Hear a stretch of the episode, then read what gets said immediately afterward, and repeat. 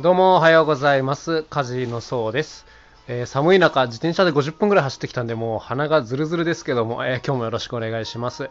今日のテーマですね、配信ライブで気づかせてもらったことという、こういう内容で言ってみようかなと思います。先日ですね、土曜日の夜ぐらいだったかな、こうだらだらとお酒飲みながらパソコンで YouTube とか見てたらですね、えーと、ライブ配信のお知らせというか、まあ出ますよね。で、それがですね、えー奥村さん、奥村正和さんっていうドラマーの方と、えータンバリン奏者、ガチタンバリン奏者、大石隆介さんっていう、このお二人がやられてる打楽器デュオっていうのがあるんですけども、このお二人の生配信だったんですよ。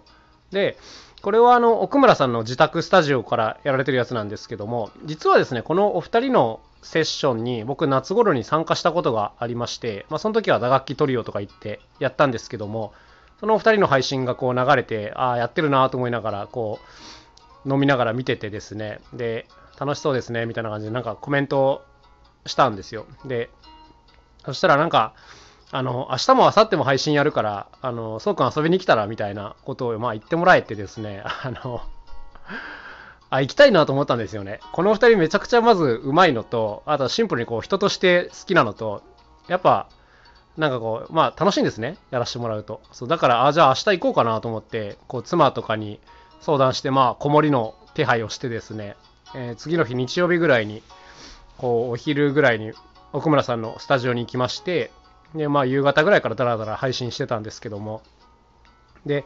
この配信自体はね、初めてではないんですけども、やっぱこのお二人がですね、すごい手慣れてて、で、いろんなことをこう勉強させてもらったなと思うので、まあちょっとこちらにメモ代わりに残しておきたいなと思います。もしね、配信やってみたいなという方とかは、なんかの参考になるかもしれないですね。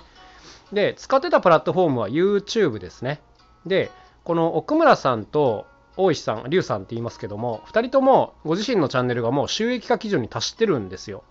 で、収益化基準に達してると、スーパーチャットっていう投げ銭を入れることができるんですね。投げ銭システムか。だからこう見てる方が投げ銭したいなと思えばやれる風になってるんですよ。これはちょっとやるにはその条件があるんですけども、チャンネル登録者1000人以上で、過去の1年の再生時間が4000時間以上だったかな。まあこれは有名な話なんでご存知の方も多いかなと思います。で、まあ実はね、僕らもその収益化基準っていうのは達してるんですけども、まああんまりね、正直、カジーのチャンネルっていうのはアクティブなユーザーが少ないんで、まあ、今回はこのお二人のチャンネルはまお借りしてやるような感じになったんですね。で、2人のチャンネルをお借りしてやるっていう風に言いましたけども、まず、へえと思ったのが、二元中継してるんですよ。どういうことかっていうと、同じスタジオからの配信なんですけども、まず奥村さんのチャンネルでもやってるし、ちょっと別アングルで、リュウさんのチャンネルからもやってるんですね。だ同じ内容なんですよ、これ。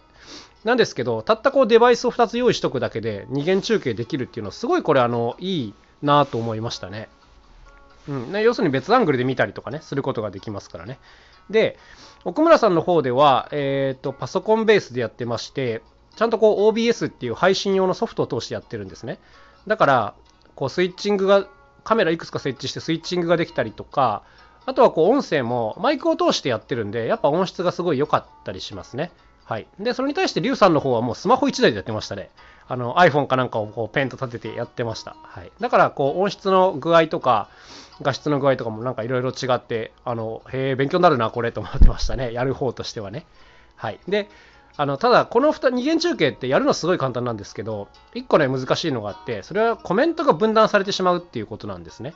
うん。要するに、それぞれのチャンネルにコメントが来たりしますから、なんかこう、ちょっとコミュニケーションが若干取りづらいじゃないですか。で、その、どうすんのかなと思って見てたら、これはその1日目に見てた土曜日の配信でやってたんですけども、奥村さんの、えー OBS の中にですね、そのリュウさんのコメント欄だけ入っ入れるような設定をしてあるんですよ。これ超説明が難しいんですけど、要するに奥村さんのチャンネルを見てると、普通にこう YouTube のコメントが表示されるのと同時に、画面の上にリュウさんのチャンネルのコメントも表示されてるんですね。こうすると両方のコメントが上手に拾えるという感じになりますね。これすげえ頭いいなと思いましたね。2元中継、3元中継してても多分コメントが一度に拾えるというシステムになっているかなというところですね。あとはその奥村さんのチャンネル見てる方も、あ、リュウさんの方のチャンネルではこういうコメント来てるんだっていうのが分かったりして、あのすごくいいなと思いましたね。面白かったですね。うん、で、あと、まあまあこんな感じのシステムでやってまして、どうだろう、2、3時間ぐらいやってたのかな？もう2人ともね、あの、喋るのが好きなんですよね。僕もそうなんですけども。だから圧倒的にこう演奏してる時間よりもこう喋ってる時間の方が長いんですけども、あの、楽しい感じでやれましたね。2人ともこう、よく配信をやってるからだと思うんですけど、見てる方もコメントたくさんくれるんですよね。うん、で、そういうのをもう片っ端からこう拾い上げていくというような感じで、あの、すごい楽しくコミュニケーションできてるなという感じでした。だからこう、普通のライブよりも圧倒的に、圧倒的にっていうか皆さんの心の声が聞こえやすいんで、あの、これは全然普通のライブとは違った価値があって楽しいなという感じですね。で、この打楽器トリオですね、今回やったの一番いいところっていうのは、全て即興なので、仕込みが一切いらないっていうことなんですね。これは強力なんですよね。僕たち家事がね、配信やろうとすると、やっぱ何らかのこう準備をして臨むわけですけども、結構ね、持たないんですよね。こういう言い方は何なんですけども。すごく練習して5分のプログラムとかなんで、長い時間の配信とかに全く向かないんですけども、この打楽器トリオっていうのはもう即興コンビネーション、アンサンブルが主体なんで、一切練習時間とか用意しないんですけども、平気でこう1時間2時間の演奏とかできてしまうっていう、まあ、こういう仕組みになっておりまして、あの、コンテンツ供給量がすごいっていう、こういうパワーがありますね。はい。あの、打楽器ならではの特性だと思いますけども、すごく上手に活かしてるなっていう感じでしたね。あとはこのスーパーチャット投げ銭が飛んでくるかどうか問題なんですけど、飛んできてましたね。いや、すごかったです、これは。僕あんまりこう、投げ銭が来るような配信に立ち会ったことが正直なくて、ほぼ初めての経験だったんですけども、結構こう見てる方がですね、まあいい演奏の後に投げてくれたりだとか、あとは、何て言うんですかね、こう、コメントの中で突然、なんか応援とか差し入れみたいな感じで投げてくれたりだとか、あとはあのすごいあの楽しいなと思ったのが、こう配信中にね、こう僕が500色の色鉛筆を使って長い木のウィンドチャイムみたいなのを作りたいんですけど、ちょっとね、高すぎて買えないんですよねみたいなことを言ったら、最後の方で、こう、色鉛筆基金みたいな感じで投げてくれた方とかいらっしゃって、あの面白いなと思いましたね。あの、こういう時に人は投げるんだというのが見させてもらって、